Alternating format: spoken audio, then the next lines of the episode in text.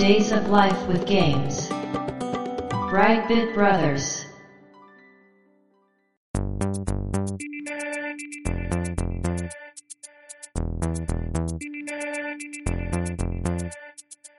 どうも、1P 川崎です。どうも、2P 長谷川です。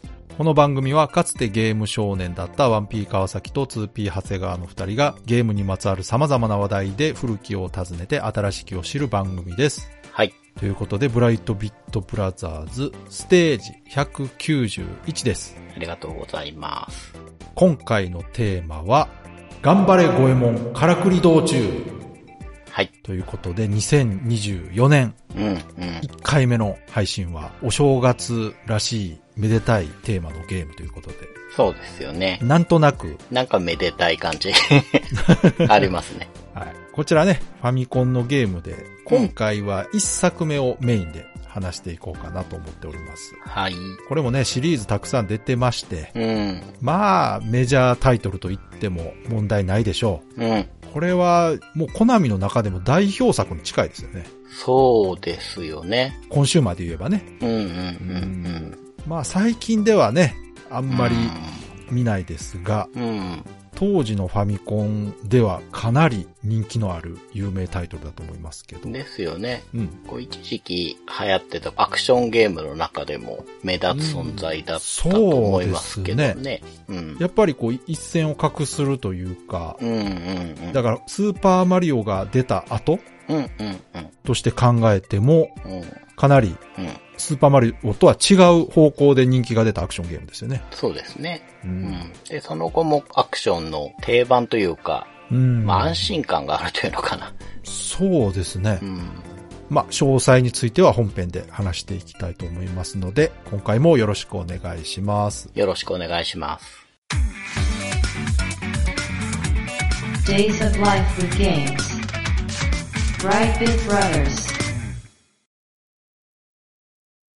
頑張れ五右衛門、からくり道中なんですけど、はい。初の2メガビットでござるって書いてありました。これね。うん。これは確かに覚えてますね。うん。うん。すごく押してたみたいで、そうですね。うん。当時のテレビ CM の中でも、うん。2メガの嵐に小判が飛び交うのだって言ってて、言ってることがよくわからないんだけど、うんまあなんかすごいんだっていう。そうね。うん。そうそうそう。よくわからないけど、すごいんだなっていうのだけはね、伝わったそう。。そう。みんな分かってはいない。そうそうそうそう。まあ、そんなね、五右衛門出たのが、1986年7月30日。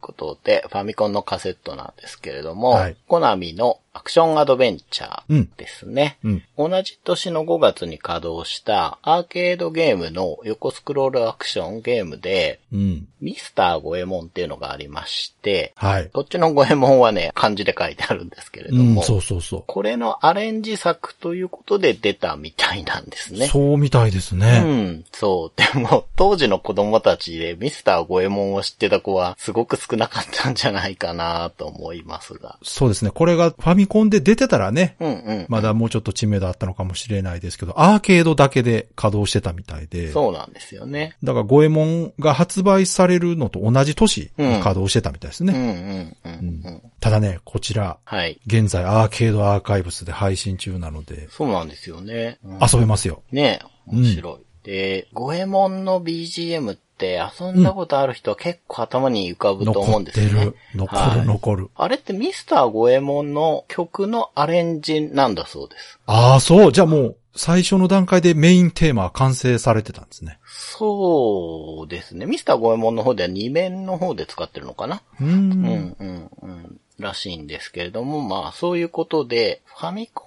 オリジナルではないんだけど、うん。まあでも、見た感じかなり違くなってるので、そうですね。うん、だいぶアレンジされてますね。ですよね。うん。これが当時ね、すごく流行りまして、そうですね。僕ら世代だとね、誰か持ってるっていう感じの、持ってた。持ねってた、持ってた。ゲームの一つで、うん。それもそのはず、約120万本売れているということで、すごいすごい。ミリオンゲームなんですよね。うん。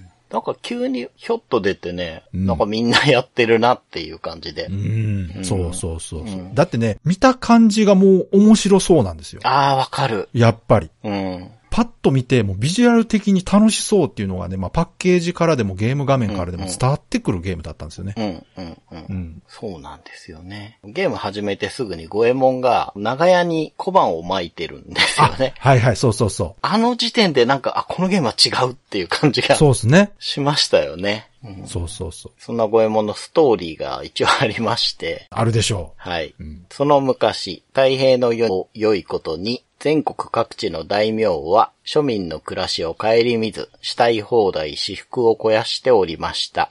そんなご時世、噂の義族五右衛門が盗んだ小判を貧しい人に与えながら、諸国大名を懲らしめる旅に出たのでございます。しかし、お上の追っ手は厳しく、城への道中は容易なことではございません。はてさて、この物語の結末はいかに相なりますことやら、頑張れ五右衛門ということで。それは、あれですか？公式というか、はい、説明書に書いてあったものですうんなるほどね。はい。ちょっとこう、昔のうん、弁士というか、ああ、そうそう、わかります、言いたいこと。はいはい。あの感じですね。うん、うん、うん。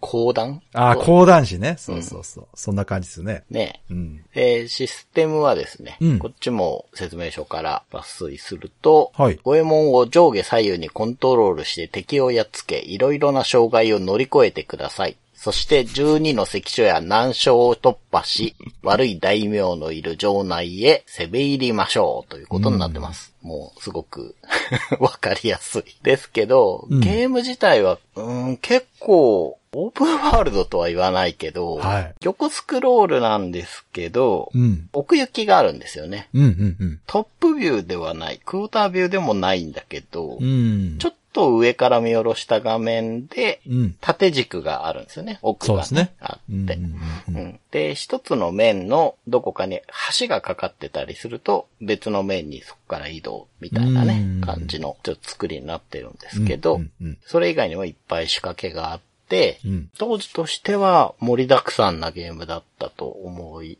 ます。そうですね。やっぱり、このあたりが2メガロムと。いうパワーが存分に発揮されてるなと。ああ、そうかも。いや、もう間違いなくそうだと思いますよ。うんうんすごくビジュアル面もリッチでしたし、うん。世界が広いという感じがしましたよね。ですよねう。んあと、ちょっとだけ役人がね、ご用だご用だって言うから、喋、りもしたし、そうそうそうそう。うん。音もね、すごく、やっぱり、コナミは強かったですから。コナミですからうね。んう。ん。音も音楽も凝ってて、うんうん。キャッチーでね、っていう感じのゲームなんですけど、うんどうやって遊んでいくかというと、操作は十字ボタンで上下左右に五右衛門を移動させますと。うん。で、A ボタンがジャンプになっていて、B ボタンで攻撃なんですけど、普段はでっかいキセルで殴りつけますと。そうそうね。あれも面白いよな。そう、あれかっこいいというか、だからちょっと珍しかったですよね、キセルって。あれね、でも、キセルを知ってたらわかるけど、うんうんうん。わからないと何で殴ってるのかなっていう。まあ確かに。なんか。子供からしたら馴染みないでしょ、あれだって。うん、確かにそうですね。うんなんか棒で叩いてるくらいにしか見えない人もいるかもしれないですね。うん。で、アイテムを取ると小判を手裏剣のように投げるようになります。うんこれが攻撃なんですね。まあファミコンなんでこのぐらいしか操作がないんですけれども、で、ステージなんですが、さっき言ったようにちょっと奥行きがあって、うん。左右にスクロールする道と奥や手前にこう繋がるね、道とか橋があるうん面とっていうステージとってあるんですけれども、これが今回調べてみて、はい。初めて知ったというか、当時別に知らずに遊んでたというか、あんま理解してなかったんですけど、まず一面が街です。はいはい。まあ、長屋というかね、うん建物がいっぱいあってという感じなんですけれども、で、なんかいろいろ道に物が置いてあったり、草が生えてたりっていう感じのうんうん。面で、え二面が村、うん三面が山、ほう。四面が海海岸沿いですね。で、五面がまた町、う。うん。で、また、その後村行って、山行って、田んぼっていうのがその後初めて出てきて。で、その後屋敷っていうステージに行くんですけど、その後また町に行って、うん。で、石垣、ステージ、城内っていう作りなんですね。ほうほうほう。。はいい。で、この流れは決まってるんですよ。うん。で、この大きな一塊が一つの国なんですね。ああ、そういうこと。はい。なので、ストーリーで言ってたように、諸国大名を懲らしめるたびに出ているので、うんうんうん。まあ最初の国があって、次の国があってっていうことで、その国の最後は、そこの大名がいる城内に入ってって、うん。大名がいる部屋を見つけて、うん。その部屋に入ると、まあ大名が改心するシーンが出てきて、まあ一旦区切り、次の国へ。はいはい、はい。ということで一面の街に戻ると。わ、やっぱそうやって聞くと、ボリュームすごいですね。すごいですよね。すごい。で、この13ステージを一つの国として、うん。肥後、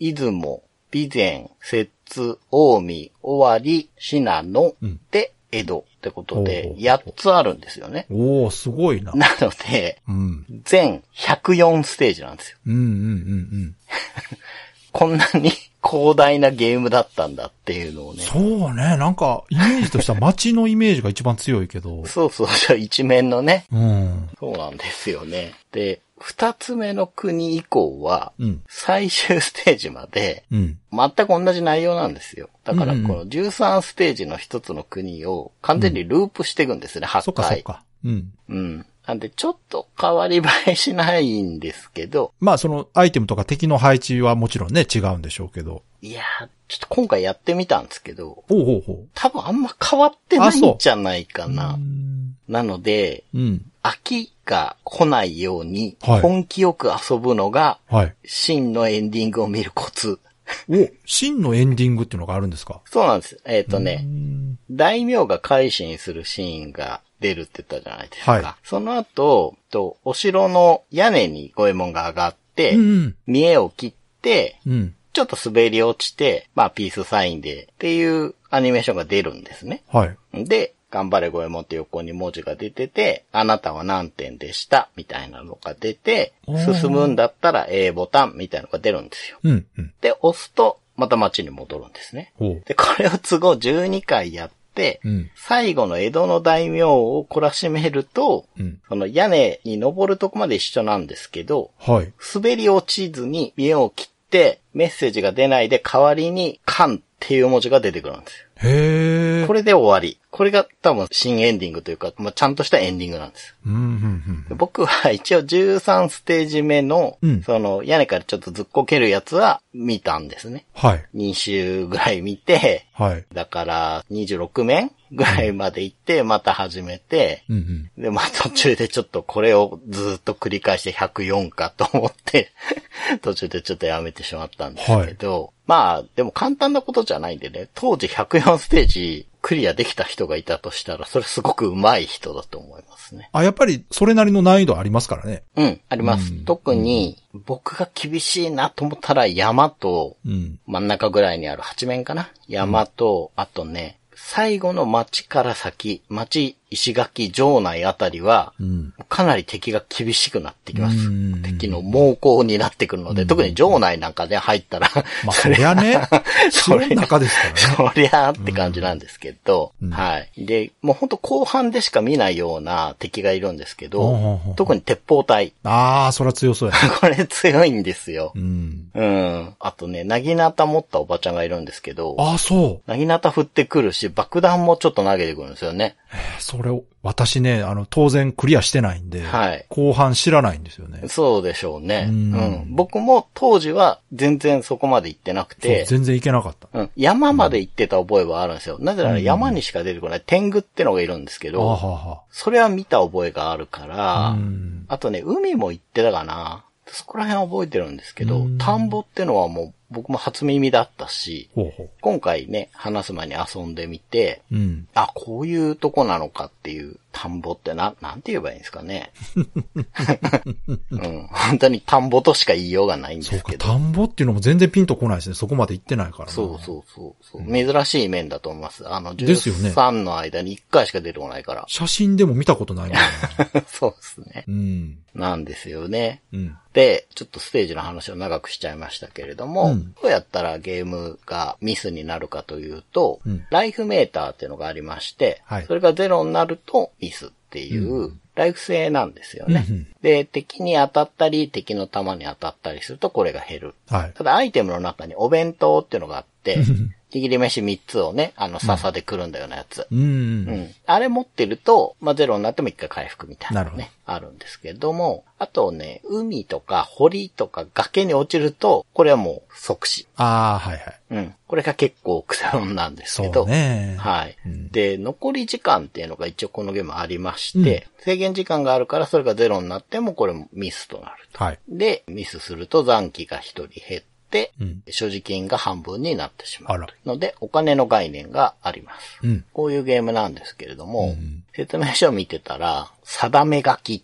て書いてあるのがあって、はいはいまあ、ここ気をつけなさいよってことなんですけど、これが面白かったんで、うん。関所を通るために通行手形を3つ集めよう。うん。道中の壺や玉手箱などを飛び越えて小判やアイテムを集めよう。うん。店で買い物をしてパワーアップしようっていうことなんですね。はい。はい。はい。で、これもう本当に必須だし、うんこれが面白いとこなんですよね、このゲームの。うんそう。だから、面を端から端まで行ったらゴールして、うん。じゃあ次の面行きましょうっていう作りではこのゲームなくて。そう、そうなんですよね。はい。その広い面、まあ場合によっては狭い面とかいろいろあるんですけど、うんその中に隠されている通行手形を3つとにかく集める。うん。で、これ面白いのが、うん。お店で裏手形っていうのを売ってて、はいはい。これ買ってもいいんですよ。ですよね。そううんそうそう。これが好き。うん。この抜け道みたいのがあるっていうのがね、ねうん高いんですよ、当然。うん。だけど、ああ、見つかんないやとか、時間がないやって思ったら、うん。もうお金で解決でもいいですね、ね。いいですね。はいうん。じゃあそのお金どうするかっていうと、まあこの時代なんで小判なんですが、はい道中になんか壺とか玉手箱が置いてあるんですよ。うん。で、これをジャンプで飛び越えると、お金がチャリーンって出るんですそうよね。。あの、飛び越えるんですよね。そう。取るんじゃないのよな。そう。これも、ちょっと珍しい。いや、珍しいですね。うん独特。これ今の感覚でやるとね、うんどうしてもこう取りに行ってしまいますよね。そうそうそう。うん。なんかぶつかりに行くというかね。あそうそうそううん。これ飛び越えると、ゴエモンが飛んだ後に後ろでこう、お金が真上にシャンって上がるんですよ。うん、そうそうそう。このリズムもすごく気持ちが良くて。うんそうねうん。これだけでもう楽しい。で、うん。玉手箱だったと思うんですけど、はい一回じゃ終わらなくて、何回も飛び越して、うん。どんどんお金出せる。おそらくあの、マリオのうん。連続コインブロックでしょうね。そうそう、あれと同じことなんですけどう、んうん。で、どういうわけか、うん壺とか玉手箱を飛び越えて中身を出すとですね、はい石に戻ってしまうというか、これこれはちょっとああ、そうやったな。不思議なんですけど、はいはい。まあ、わそわかりやすいですよね。そうそう、わかりやすいんです。あ、もうダメだなっていうのが、終了っていうね。そう、説明書を読まなくても見てわかる。感覚として 伝わってくるんですけど、そうですね。はい。でもう、これが楽しくて、これでお金を集めて、うんさっき言ったように裏手形を買ったり、それ以外にもいろいろアイテムがあるので、それらを買ってパワーアップすることができるお店が街とかにはありますと。うん。背景の建物で入り口が開いてるところの黒い、その入り口のところに五右衛門を連れて行くと中に入るんですよね。でこの買い物だったり、街の人と喋ったりっていうようなところが出てきますね。まあ、この時点でもうボリュームが結構あるんですけど。そうですね。うん。その通常面を移動してるときに、五右衛門の邪魔をしてくる敵っていうのも結構種類がいっぱいいて、ちょっと全部話してると長くなっちゃうので、うん。特徴的なものだけ言うと、御用だ御用だと音声を発しながら 追ってくるのが御用役人っていう敵で、これ結構ね、序盤からいるんですけど、うん。茶色と白がいたかな？結構厄介なんですよね。提灯投げてくるので。ああ、そうでしたね。そう、飛び道具持ってるんですよ。で、あと、小判を盗みに来るスリ。うん、いましたね。うん、そうそう。これはね、その、飛び道具とかないんで、いいんですけど、やっぱお金取られたくないから、うんうん ちょっと出てくると身構えてしまうんですが、で結構嫌なのが、うん。そのステージのスタート地点までさらっていくうん。うん。カゴ屋ってやつああ、あったような気がするな。ですよね。う。うんん。しかもね、30両踏んだくられるんですよ。無理やり払わないのに。そうそうそうそう。っていうね、カゴ屋っていうのね。これがね、すごく嫌なんですよね。うん目的地に向かって移動してるときは。特にね、フィールドが広いところでカゴ屋出てくるとね、本当に嫌なんですけれども。あと、僕はすごく印象に残ってる、なんか、バウンドしながら転がってくる米俵。ああ、あった。あったでしょ？あった。うん。なんでって感じなんですけど。あったわそうそうそう。これはね、結構飛び越えられるんですけど、うん素直にコロコロしてるんじゃなくて、バウンドしてるもんだから、うんちょっとタイミング測らなきゃいけないので、うんいいアクセントになってるんですけれども、あと、まあ、手裏剣で襲ってくる忍者。これがもう安定してずっと強いんですね。うん。で、強敵だと思われる天狗。うん山にいるんですけど、これはもう空飛んでるんで、キセルも小判も当てづらい人ああ、ね。そうか。ね、他にも侍とかね、浪人とか、結構多いですね、敵キャラね胴。体とか、そういっぱいいるんですよ。ねうん。いや、本当に多いなって、すごいな改めて遊んで思ったんですけえ。ど、うんうんなんか大きく分けると、2パターンいて、うんはい。その五右衛門とは関係なくただ移動してるタイプ。うん、なるほど。五右衛門見つけたら寄ってくるタイプ。うん確かにそうや、言われたら。で、その寄ってくる中に飛び道具を持っている持ってないっていう感じになってるんですようんね。なるほどね。うん。で、こういう敵がいるんですけど、うん敵だけじゃなくて、うんボーナスキャラっていうのもいまして、はいはい。街で会えるおみっちゃんっていうね、うん。その後も出てくるうんうん。町娘がいるんですけれども、あと城内だと雪姫っていうね、子が出てくるんですが、うん。この二人の女の子は触れるとですね、うん。ボーナス点をくれるんですね。うんうんなので、ぜひ会いたいんですけれども、うん敵にね、警戒してて、特に小判投げれる状態とかだと、うん。人影がファーってこう画面端に出てくるとつい小判投げちゃうんですよね。ああ、そで、っか。これ、これがおみっちゃんとかに当たるとですね、うん。罰金で50両取られまそっす。か。ちゃんとやられ判定持ってるんや。そう。うんでここもうまいなと思うんですよね。うんうんうん。これ、緊張感がね、確かに。あって、いい作りだなって思いました。他にもステージギミックっていうものがあって、さっき話してた壺とか玉手箱の他に、隠し階段っていうものがありまして、ああ、はいはい。はい。これも五右衛門を結構代表そうですするね部分だと思うんですけど、うんそうそ完全に目印ない地面なんですが、うんジャンプで飛び越えるとたまに下に降りていく階段が現れるんねですね。そうそうそで、これを降りていくと地下通路っていう面に、うん地上とは全然違う地下通路面っていうのに入ってう。そうですね。きます。うんはい。で、五右衛門のジャンプって、アイテムで強化していくと、うんかなり長く飛ぶようになるんですねう。ん高く飛ぶっていうか、長い距離をシュッと飛ぶようになって、うん3ブロックぐらい飛べるんですけど、なんで3ブロックってわかるかっていうと。壺が3連で置いてあったりするんですよ。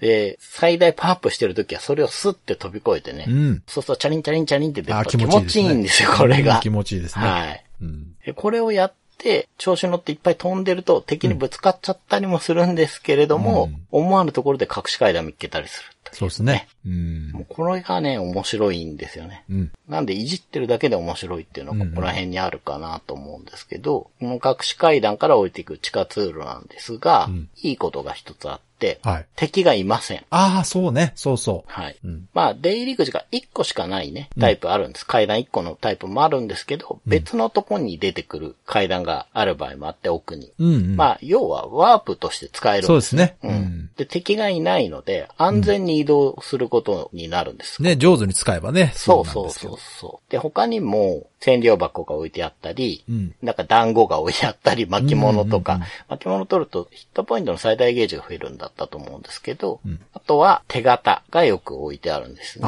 地下通路には。はいはい。なので、まあ、通常の面であちこちジャンプして、敵に気をつけながら地下通路を見つけて潜ってみて、うん手形があったら取って、みたいなことでなるほどね3つ集めて、セクションに行って、その面をクリアしましょうっていううんうんうんことなんですね。はいただ、さっき言ったようにいろんな敵が出てくるので、それにも対処しなきゃいけなくて、そのためのアイテムっていうのが、玉手箱から出る場合もあるんですけど、うん。大体は、まあ、お店で売ってますと。うんで、他にもいろんな建物があって、まず、まあ、アイテムが買える、うんアイテム屋というかお店があって、他にもライフを回復させるための宿屋っていうのと、うんあと薬屋っていうのがあるんですね。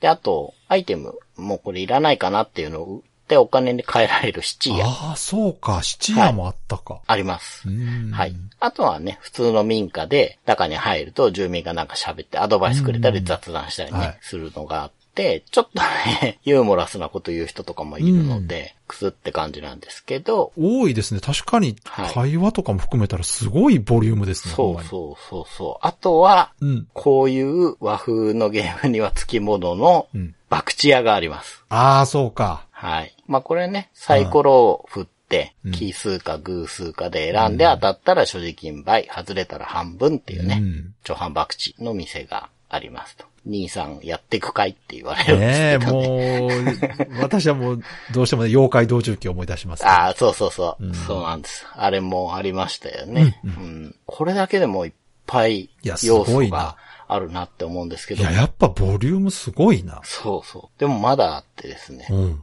建物の中に、うん。この建物の奥には迷路があるって言ってくる 建物があるんですよ。ああ、はいはい。で。挑戦するにはお金がかかるんですけどね。で、行くかって言われて、はいって言うと、奥の扉が開いて、うん。そこの黒いところにね、入っていくと、うんうん 3D 迷路にそうなりますと。ねえ。この頃のコナミが 大好きなこ 3D れね迷路。本当不思議。あの、グーニーズ2でもあったし、うんうんゲップまででもやってた不思議ですよね、本当そうなんかね。味を占めたのかなだろう取りか。憑かれたように 3D メロ入れてんなと思って。そうそうそうそう。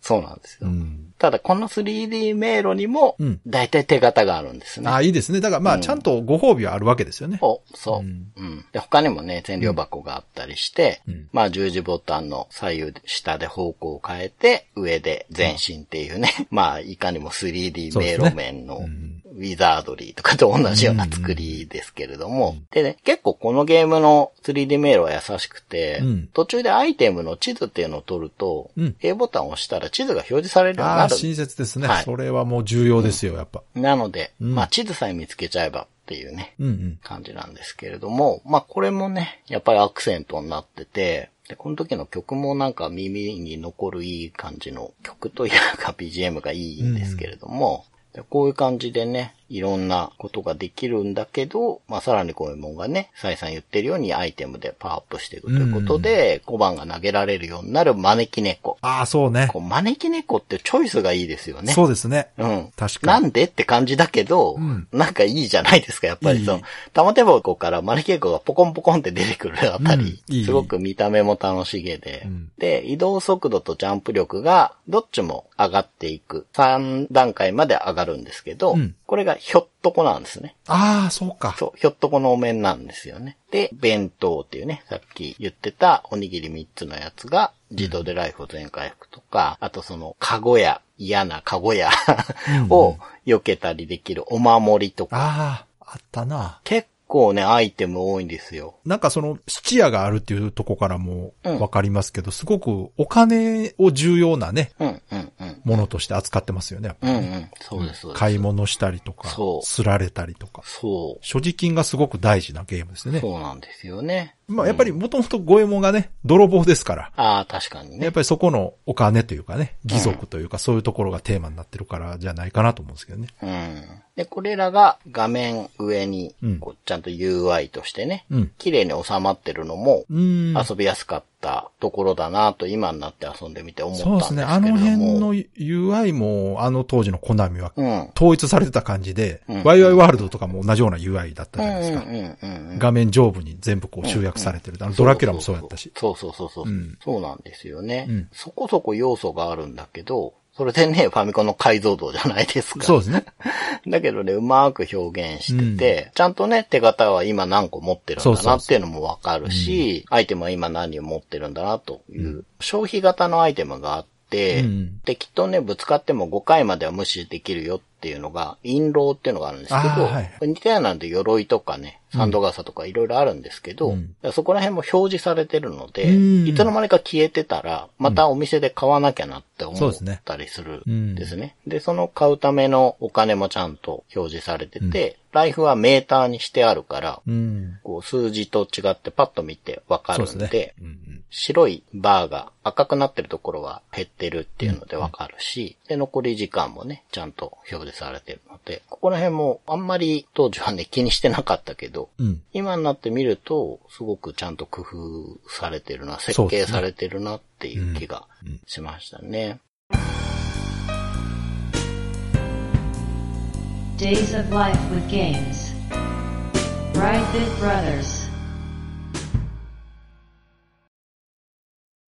今回ね、はい。頑張れ五右衛門の話をするということでですね、うんこの番組のリスナーの方で、はい。非常に五右衛門が好きな方がいらっしゃると。そうです。ね。はい。お便りも何度かいただいて、はい。その名もプロジェクトゴエモンさんという方なんです。そうなんですよ。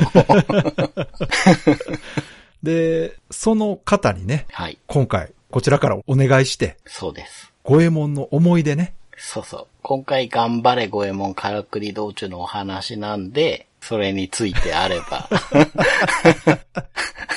っていう、っていうお願いをね、したんですよね。そうなんです、事前にね。はい。で、連絡させていただいたところですね、快諾していただいてね、はい。思い出の方いただきましたので、はい。そちらを紹介したいと思います。お願いします。はい。こんにちは、プロジェクトゴエモンです。この度、頑張れゴエモンからくり道中についてのご連絡ありがとうございます。ゴエモンのファミコンのゲームに関して他人が読んでワクワク楽しむぐらいの思い出はないと思います。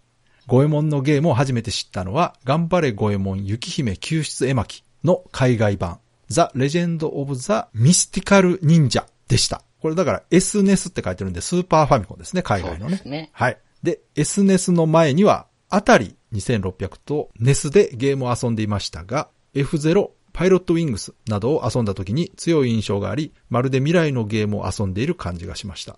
ザ・レジェンド・オブ・ザ・ミスティカル・忍者もそうでした。今でも笑えるオープニングからユーモアもアクションもバラエティ豊富で音楽もグラフィックも素晴らしくて、しかも二人で同時プレイできました。印象が強くて忘れられないソフトです。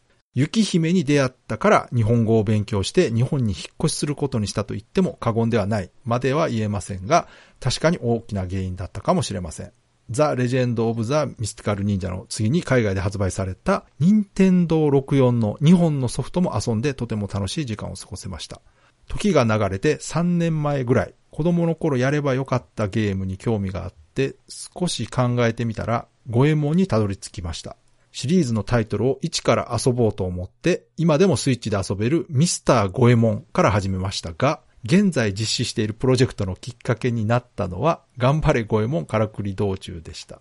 その後のギャグがいっぱいのコメディーなゴエモンのエントリーと違って、元祖ゴエモンは江戸時代のゼルダのようなある程度オープンワールドのようなデザインのゲームに見えるかもしれません。ですが、からくりのテーマを完全に入れ込んだ不思議なファンタジーの迷路の江戸時代のゲームだったと発見してびっくりしました。アクション、バラエティ、雰囲気、ファミコンの黄金の時代のビジュアルと音楽が全体的にいい出来のソフトとして当時の子供たちにとてつもない印象を与えたソフトだと思います。ノリに乗ったらすごく楽しいゲームですが、ループ型のゲームと迷路が苦手な私には楽しめなかった部分もあります。かっこ特に 3D の秘密と場内のステージは今でもトラウマになっています。2メガの大容量があったからこそステージ型のゲームではなくオープンワールドの方が合っていたと思いますが、大人として全体を見るとファミコンの代表的なソフトとしても評価できます。任天堂スイッチなどで遊べないのはとても不思議だと思います。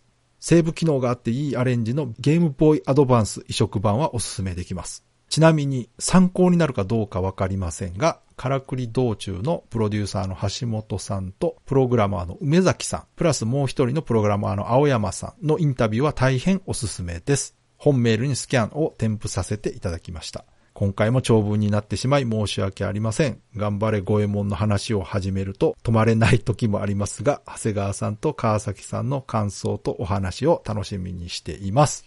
以上です。はい。ありがとうございました。ありがとうございます。プロジェクト五右衛門さんはですね、はい。本部の中でも出てきましたけれども、はい。外国の方でですねそう、なんです。こちら日本語でメール送っていただきまして、今回も。はい。まあ、要所要所ね、ちょっとこちらの方で調整して読ませていただいたんですが、はい。ところどころ英語の名残がね、ちょっと残ってると。あの、プロジェクトのきっかけとかね、うん、うん、うん。エントリーとかね、そのあたりは 英語の名残が残ってるなという感じなんですが。まあ、あの、お便りの内容からいきますと、初代の五右衛門ではないんですね。プロジェクト五右衛門さんが好きになったのは。うん、うん。雪姫救出絵巻の方。はい。スーファミですねう。ん。まあ、こちらが初めてだったと。うん、そこから改めて初代の五右衛門やってみたら、うん、結構難しい。うん、うん。あ、でもこれあれか、ミスター五右衛門から始めたけど、うん、今遊んでるのは、頑張れ五右衛門からくり道中遊んでると。うんいや、これが非常に的確な感想というかね、うん、うん。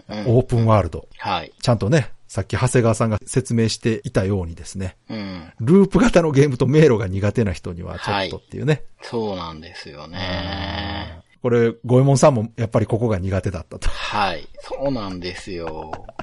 そう。わかるなぁ城内はね、本当に敵がね、わんさか寄ってくるんうで、ん僕は今なんで、うん。すぐやり直せるんですけど、うんうんうんうんやっぱ当時のファミコンカセットで遊んでたら、うんめちゃくちゃしんどいと思います。そうそう。はい。まあ、ただ、そういうちょっと難しいところもあるけれど、うん。まあ、アクションとか雰囲気とか、ビジュアルと音楽。もうこれは当時からしたらすごいインパクトだったんじゃないかというのは、うん。もうおっしゃる通りだと思いますね。うんそうです。うん。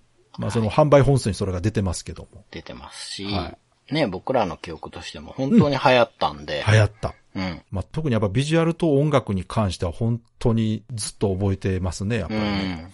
うん覚えてます。でね、こちらあの、本文にもありましたけども、ファミコンのね、その代表ソフトの割にはそのスイッチで遊べないのが不思議だと。そう。これ私も思いますけど、そう。うん今後入ってくるんじゃないでしょうか。ね、入ってほしいですね。いやー、コナミのタイトルってありますよね。あるはず。ニンテンドースイッチオンラインね。うんうんなので、可能性は非常に高いと思います。うん。むしろまだないのが本当不思議ですよね。ねえ、本当、うんうんもうそろそろね、うん。いいんじゃないかなってね。だってドラキュラとかあったんじゃない？じゃなかったかな。そうスイッチのね、機能で遊ぶのに、うん非常に適してるというか。そうです。ね。はい。うん。で、あと、その本文で書かれてたんですが、開発者のね、はい。プロデューサーとプログラマーの方のインタビュー記事っていうのがね、うん、うん、一緒に送ってくださってですねねそちらの方を読んでみたらですね、うん。非常に面白い内容だったので、その中からいくつかね、エピソードを紹介したいなと思うんですが、はい。このインタビューが載ってた雑誌っていうのがね、うん。ドリームキャストマガジンの14号、うーん。2003年の7月に出てるものですね。だから今からちょうどまあ21年前ぐらいか。え、じゃあ、日本の雑誌ってこと？そうですね。あ、それをはい。海外の方が当然、それを日本語で読まれてるようですね。すごいな。まあすごいとは思ってたけど。五右衛門きっかけで日本に引っ越してますからね。うん。いや、本当すごいと思いますけど。うんはい。で、そのドリマガの中の、はい。グッドバイファミリーコンピューターっていうコーナーがありまして。その中でのインタビュー記事をね。送ってくださったんですが、その中出てくる方が、えー橋本和久さんっていう方と梅崎重春さんっていう方で、はい。橋本さんが81年にはい。コナミに入社して、ファミコンのハイパーオリンピックとかグラディウス、おー、すごい。基本ファミコンチームみたいですね。うん、うん。アーケードの移植をやられてたみたいです。はい、でこの梅崎さんっていう方が、橋本さんより2年後の83年に入社されて、うん。ファミコンのサラマンダー、グラディウス2、コントラ、アイセンシ、ニコルという。そうそうたるタイトルをうん。作られた方の2人のインタビューなんですけど、はい。でね、職種としては、当時はね、プログラマーとかデザイナー関係なく、うん。2、3人でもう企画もプログラムもデザインも兼ねてやってたそうなんで。特に職種というのがないみたい。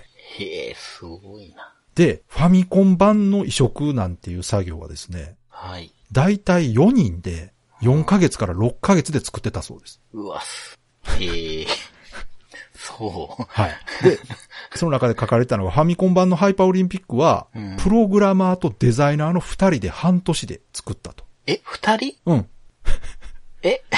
だから一応ね、元のアーケード版があると。はい。まあそれをファミコン版に移植する作業を2人で半年でやった。そうですか。そしてファミコン版グラディウス はい。は4人で半年かからずに移植してるみたいです。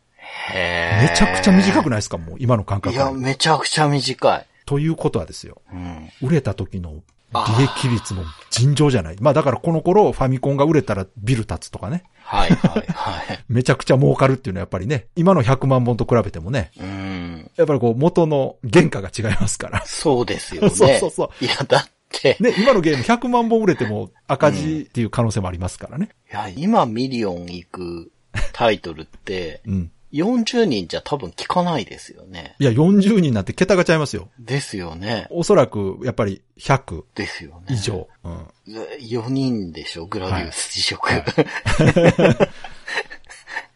まあそういう感じでね。で、そのグラディウスの移植なんかにもお二方すごく重要なポジションだったみたいで、うんうんグラディウスの隠しコマンドってあったじゃないですか。はいはいはい。有名な上上下下ねはいはい。あれは、橋本さんのアイデアっていうか、で、これもともと橋本さんがそんなにゲーム上手くなかったので、うんうんでも移植の時にね、うん。うん。やっぱデバッグっていうかテストしないとダメじゃないですか。うんうん。で難しいから簡単にするためにあの隠しコマンド入れたと。なるほど。で、あの、上上下下ってなんか意味あるんですかっていや、まあ、特になくて、覚えやすいものを入れたそうです。うーん。だから我々もすぐ覚えたじゃないですか。そうですよね。うんうん。ただ、ファミコンのゼビウスの隠しコマンドには影響を受けてるそうです。ああ、なるほどね。覚えてます？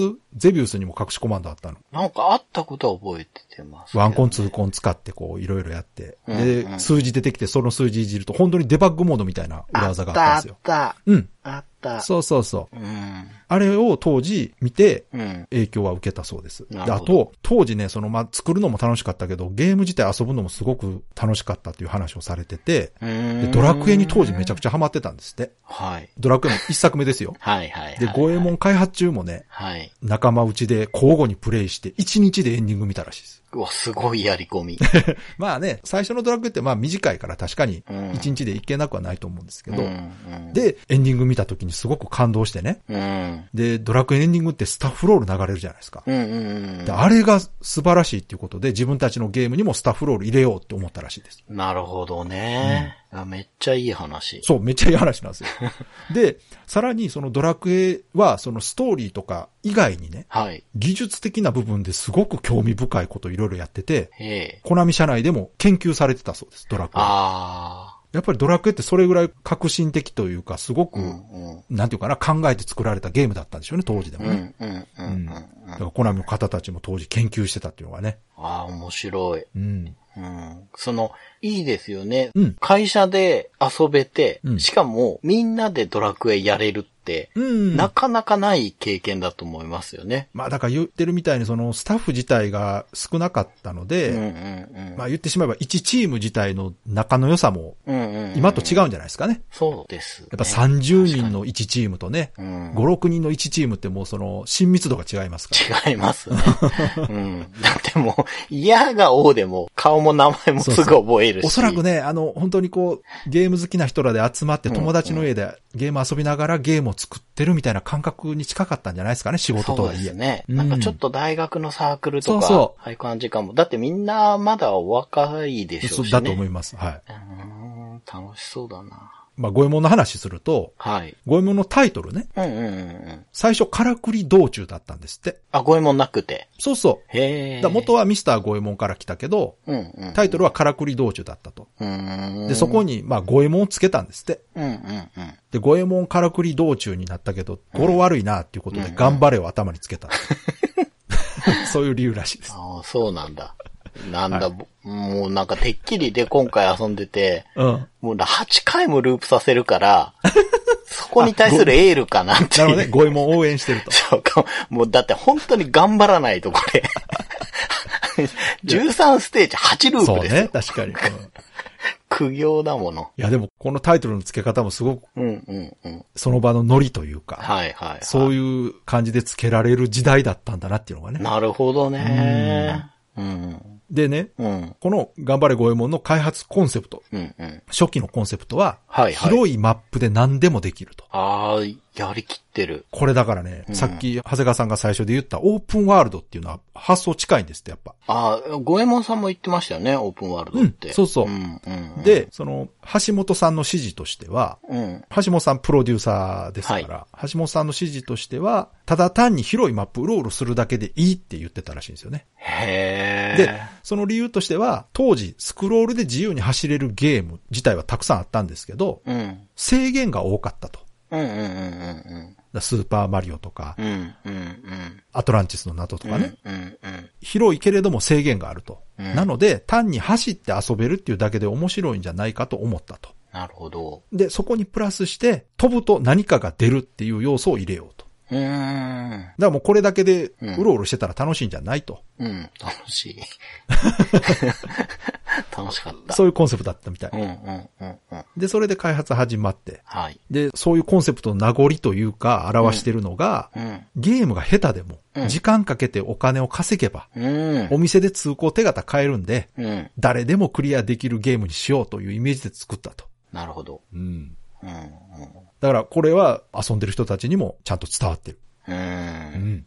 ただね、その作る方としてね、2メガっていう容量は、うん。とてつもなく大きかったということで、はあ。まあメリットもあるんですよ。いろんなことできるというメリットもあるんですが、逆に使い切るのが大変で、うん。いつまで経ってもこのゲーム開発が終わらないと。うん作ってる時にもうこれ終わらないんじゃないかと思ってたらしいんですよ。作っても作ってもデータがまだまだ足りないみたいな感じでね。うんうんうんで、当時あの広大なマップをね、うん。うん。つなぐツールっていうのがなかったんですって。はいはいはい。だから方眼紙に手書きしたマップを一つ一つアナログで繋いで、うんうん。で、それでゲームを作ってたらしいんですけど、やっぱそれじゃさすがに無理だっていうんで、その後にうんツール使ってマップ作れるようになったんですって。なるほど。だからそういう便利なツール自体がなかったんで、そうですよね。そこから手探りで作ってたから、もう開発当初はこれは終わらないんじゃないかとずっと思ってたそうですね。ああ、はいもう、ゴールが見えないんですね。そうそう。で、この2メガっていう容量ってマリオブラザーズで言うとうん。64個分なんですって。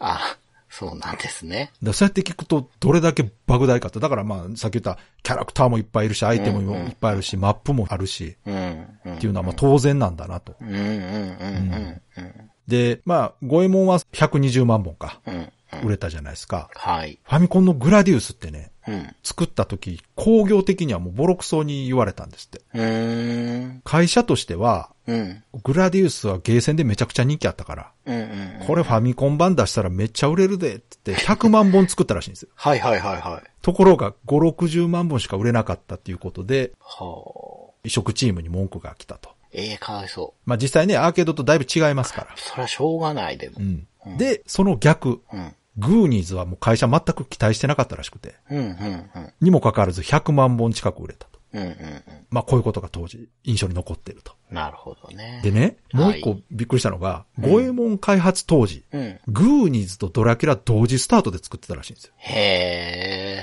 すごないですか？ゴエモン、グーニーズ、ドラキュラ同時に作ってたって。あ、全部ヒットしてる。ね。うん。で、グーニーズはね、デザインにこだわりすぎて、うんうんうん。マップが狭くなったんですって。あで、どうしようかなって思ってたら、最後に、あ。うん。裏面作れって言われたらしくて。はいはいはまあ当時なんか、そういうのあったじゃないですい。うか。ん、あった。流行ってたじゃないですか。流行ってた。で、でももう容量もないから、うん。どうしようかってんで、色変えて裏面にしたって言って。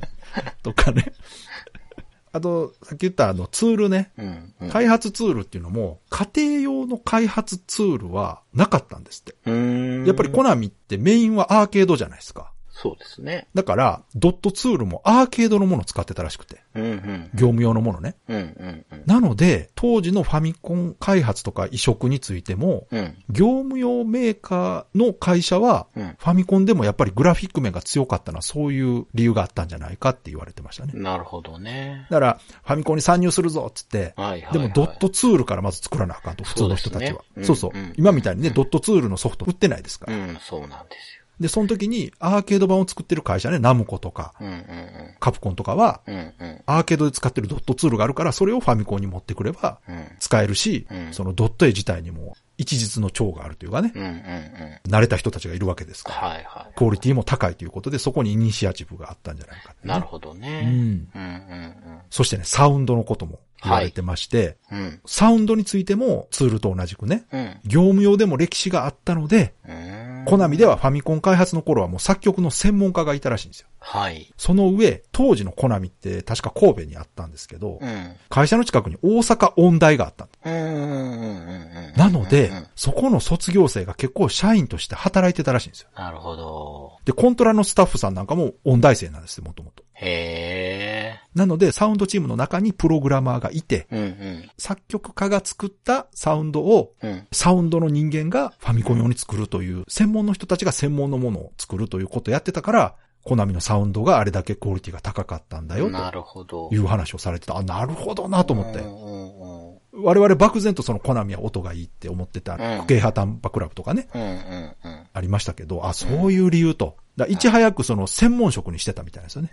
専門職だけど、うん。ちょっとこう今の専門職よりはうん。広く見れるというか、プログラムもね、組んじゃう。そうそうそう。ゲーム畑の人が音楽を作ってるんじゃなくて、うんうんうんうん音楽をやってた人がゲームの音楽を作るというのははいやっぱり違うと思うんですよね。い。ですよね。うんで、それをプログラム自ら組んだりする人もいて、そうそうそっていう、ね、それで、えーじゃあこの音も出したいな、あれもやりたいなっていうことで、うんこう技術がより良くなってったり、もうチップ積んじゃおうぜみたう。いになったりするんでしょうそうそうそうね。そういうことでしょうね、やっぱりね。うん。まあという感じでね、そのインタビューも非常に興味深くてね、はい面白かったんですよね。ああ、いいものを教えてもらいましたね。はい。もう今ね、本当に聞かせてもらった通り、うん。広いマップで自由にするっていうのが本当面白いのと、うんうん途中でも言ってたんですけど、ジャンプでね、飛び越えてアイテム出して、うんそれで自分が強くなっていく。そのためのお金があるって、この作りがもう本当に楽しくて、うんうんうん。で、当時、川崎さんもそうじゃないかなと思うんですけど、うん。クリアしようっていう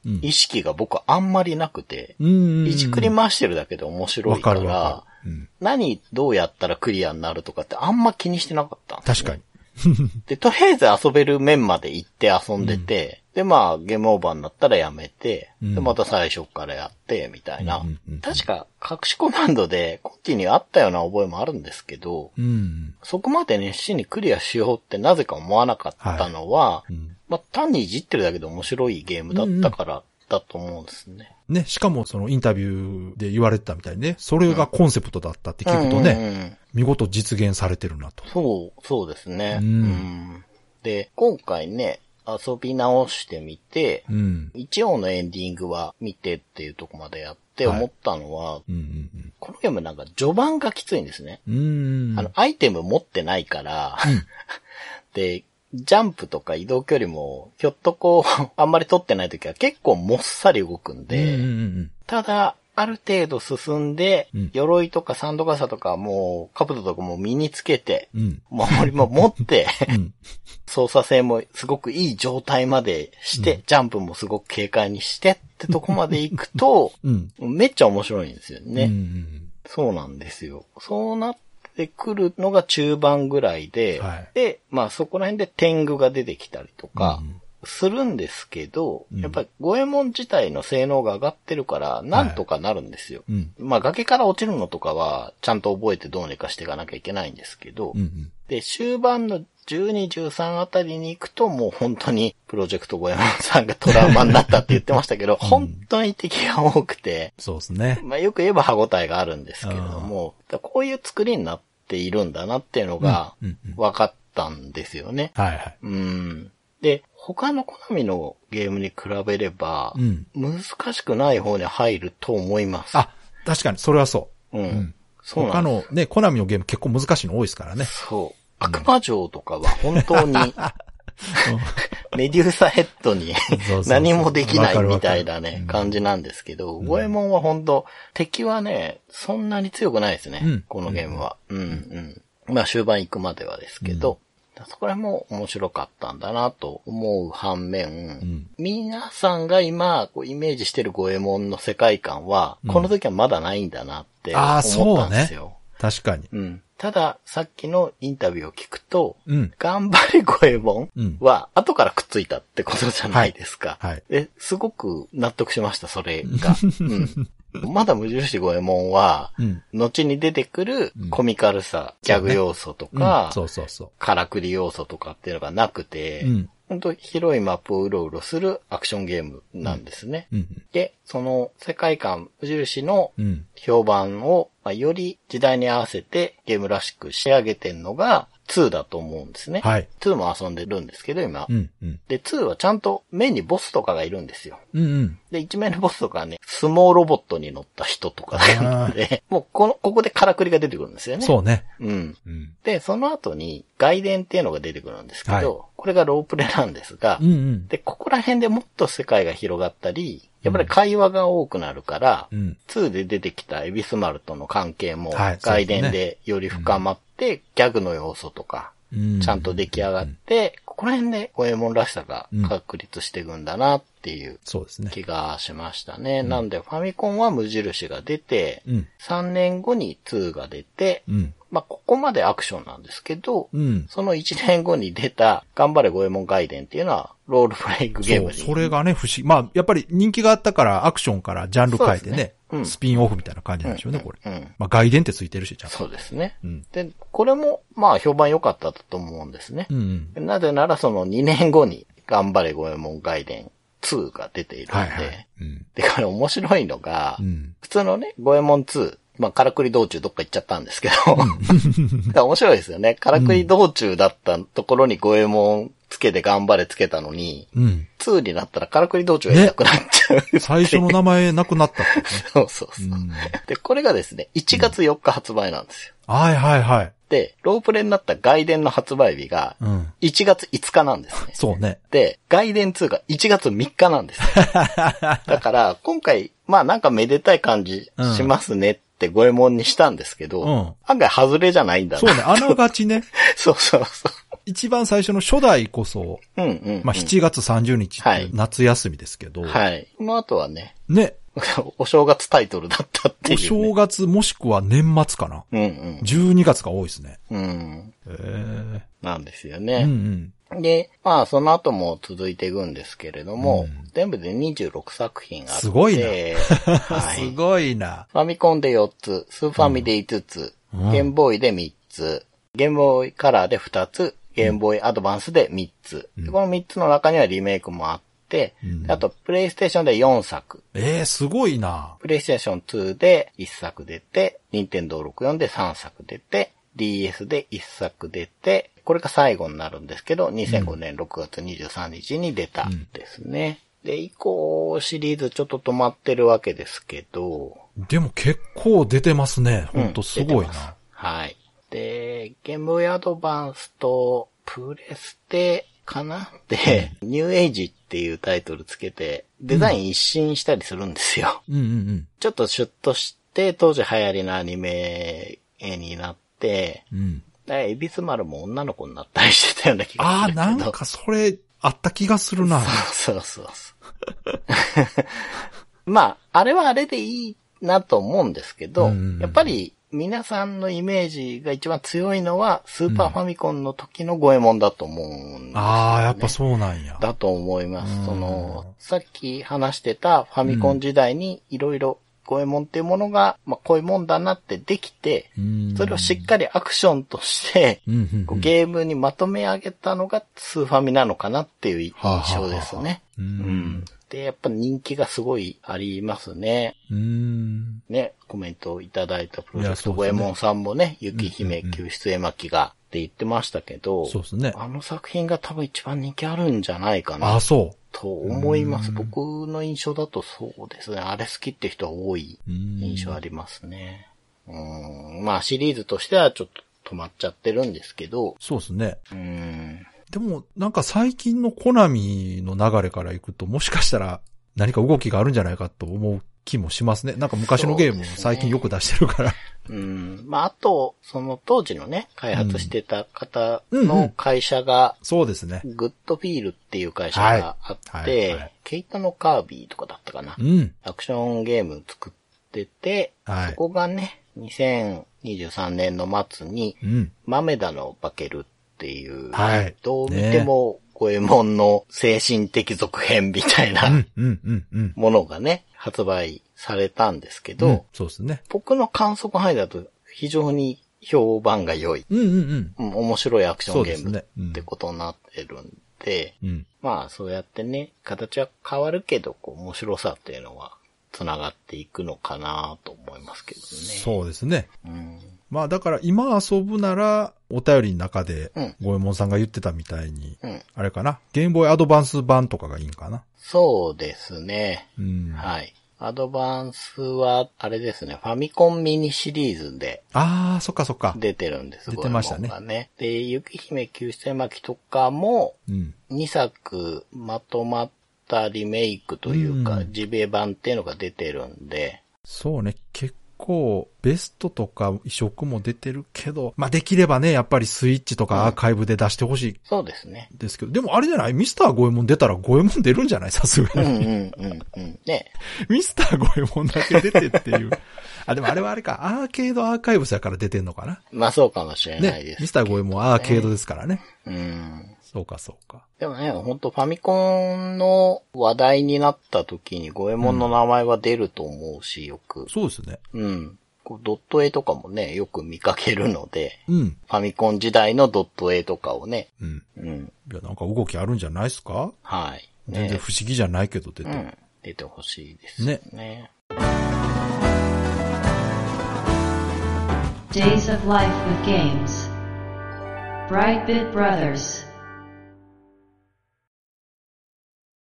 では、そろそろエンディングなんですけども、はい。今回も長谷川さんのレトロゲームプレイレポートはお休みということで、はい。よろしいですか？はい。今ね、やっているシー・オブ・スターズがもう、本当に終わりなんですよ。おおおお多分最後のボスの手前にいるんですけど、今ちょうどね。うんうんで、まあ終わったらやろうと思ってるゲームはもう決めてあって、はい多分次からそれになるんですけど、まあ、やっていくのが、ファイナルファンタジー5。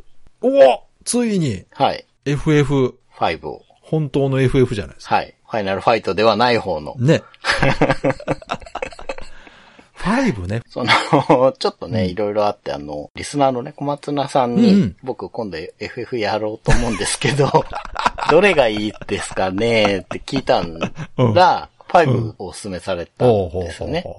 一番王道です。う。うん、まあ確かにね。遊びやすいですというわかるわかることだったので、ゲームボーイアドバンス版を持っているので、そっちでやっていこうかなと。そうか、そうか。はいアドバンス集めてますもんね。そうですね。はいい。や、私もね、多分ね、うん5ぐらいまでやってんちゃうかな。スーファミの最後が6ですよね。で、7がプレステなわけだから。うん。窓アーマー出てくるとこまでそれはやってるはず6、6です。あ、じゃあやってるわ。5はいちょうどね、ちょうど無職の時代に遊んで